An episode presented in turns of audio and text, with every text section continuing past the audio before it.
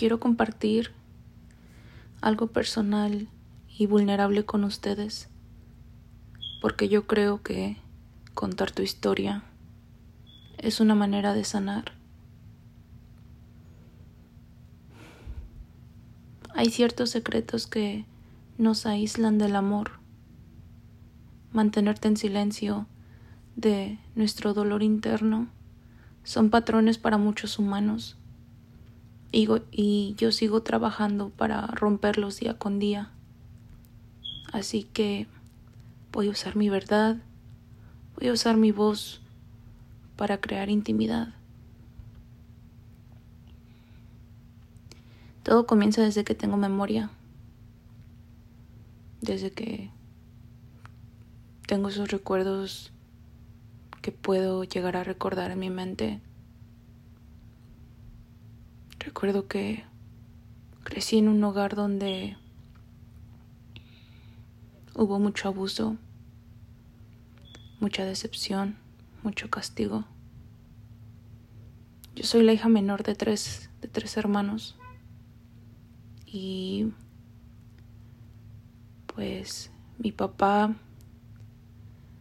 era un alcohólico y drogadicto. La verdad es que nosotros no padecimos mucho económicamente.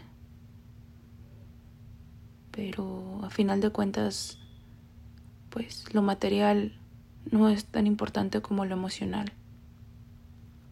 Recuerdo que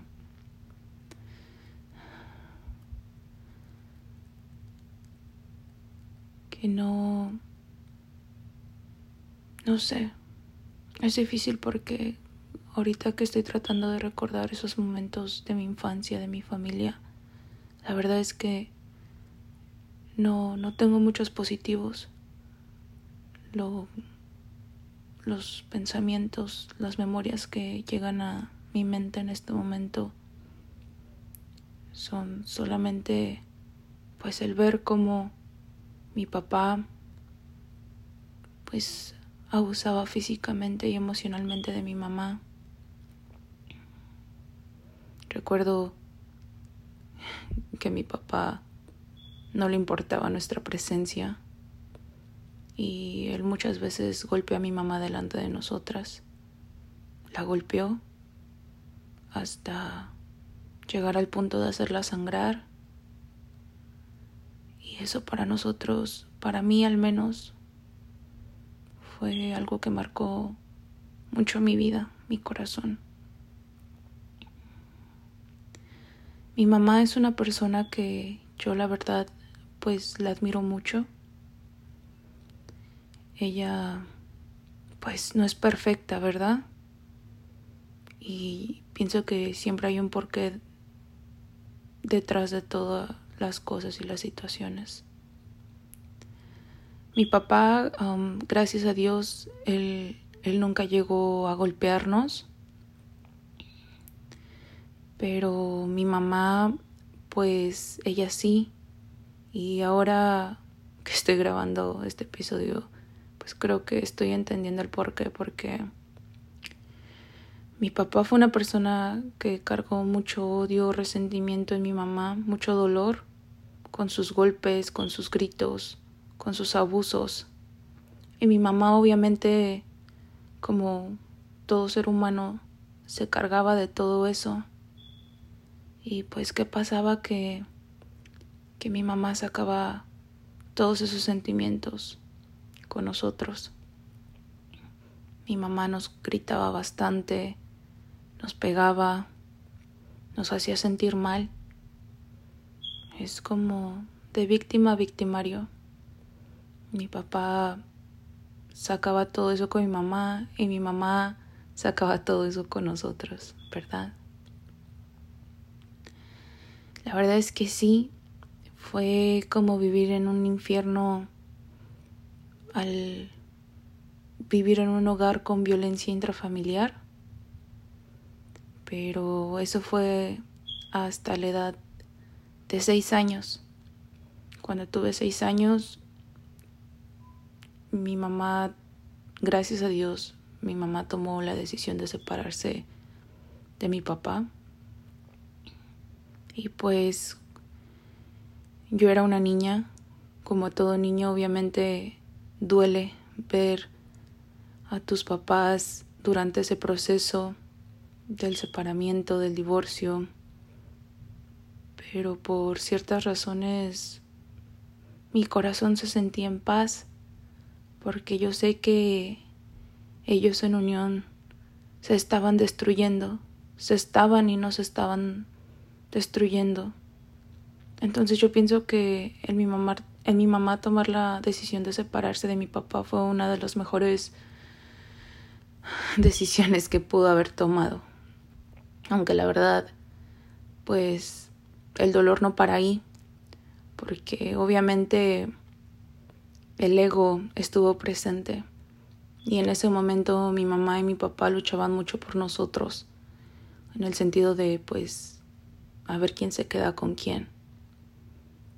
Es una posición que no es grata estar.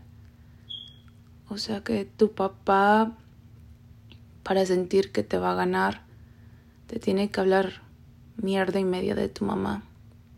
Y al igual, tu mamá, este, mi mamá no era así como que nos decía o que nos hablara muy negativo de mi papá, pero pues la verdad es que su reflejo lo hablaba, lo lastimada que estaba y cómo le enojaba, le daba coraje que nosotros tuviéramos como que cierto afecto hacia mi papá, sabiendo que pues todo el dolor provenía pues en parte de él. Entonces pues nada, yo la verdad tomé la decisión de vivir con mi mamá. Mis hermanos al principio decidieron estar con él. Y aún recuerdo una vez que era Navidad y yo estaba con mi mamá. Y yo recuerdo cómo mi mamá extrañaba mucho a mis hermanos y lo, le dolía bastante el hecho de que ellos no estuvieran con ella. Y recuerdo esa Navidad que fuimos a ver, yo y mi mamá fuimos a visitar a mis hermanos y recuerdo que salió mi papá y lo que nos dijo, bueno, lo que le dijo a mi mamá fue que que no que mis hermanos no no la querían ver, que no querían nada que ver con ella. Entonces recuerdo que mis hermanos salieron de la casa y pues al igual que mi mamá, o sea, yo esperaba que ellos se acercaran a nosotros y lo que hicieron, corrieron, o sea, se apartaron de donde nosotros estábamos y mientras ellos corrían, ellos le estaban gritando a mi mamá, no te queremos, tú no eres nuestra mamá. No sé, ese momento está muy marcado, muy grabado en mí, porque pude sentir cómo mi, mamá cómo mi mamá, perdón, se destrozó al escuchar esas palabras. Yo la verdad, yo no sabía qué hacer. En ese momento mi familia estaba destruida. Eran como dos caminos. Y no sabía qué hacer, pero en el momento, pues yo, yo sabía que lo correcto era estar con mi mamá. Pues yo al estar sola con mi mamá me tocó ver mucho cómo eso la quebró emocionalmente y estar durante el proceso de de su depresión pues la verdad también me afectó pero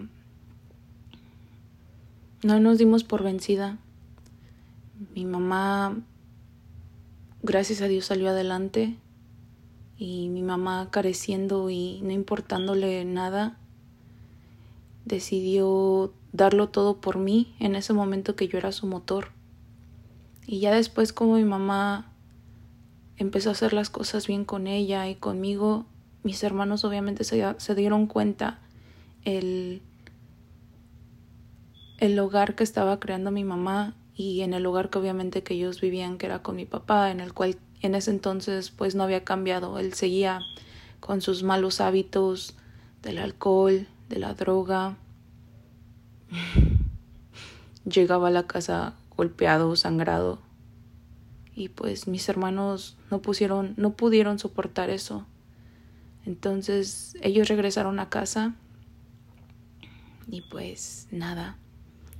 Mi mamá, sin tener nada económicamente, um, sacrificó su tiempo y el poco dinero que tenía para abrir un negocio. Ella, ella abrió un pequeño restaurante este, de guaraches y quesadillas.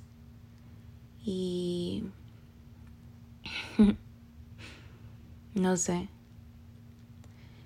Es ahí donde me di cuenta que todo tiene que pasar por algo. La verdad es que el día de hoy no no culpo a mis padres por por las heridas que marcaron en mi alma, por los traumas que me hicieron pasar, porque yo sé que que ellos no sabían lo que hacían en ese momento. Ellos tal vez no fueron guiados por sus padres de la manera que, que a ellos les hubiera gustado. Entonces son como patrones que siguen en la vida. Es así como que, pues por lo que yo sé, mi mamá viene de una casa donde igual hubo abuso, alcohol, ah, golpes. Y mi padre, pues, viene de una familia que, que está muy involucrada en el alcohol y en tomar muy malas decisiones. Entonces, obviamente, esas son como que maldiciones que siguen en, en la vida, las, las van pasando a, a través de sus hijos. Y pues la verdad, yo pienso que todo lo que pasé en ese momento de niña me rescató, mm, me me hizo fuerte porque hoy en día yo sé que yo no quiero eso para mi hija. Yo sé que yo no quiero repetir los mismos patrones.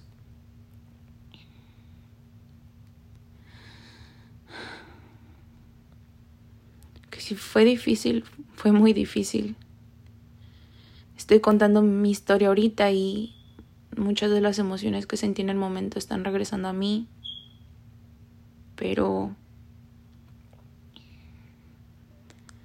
Mis lágrimas las agradezco bastante porque riegan mi alma y me dan mucha, mucha fuerza para florecer.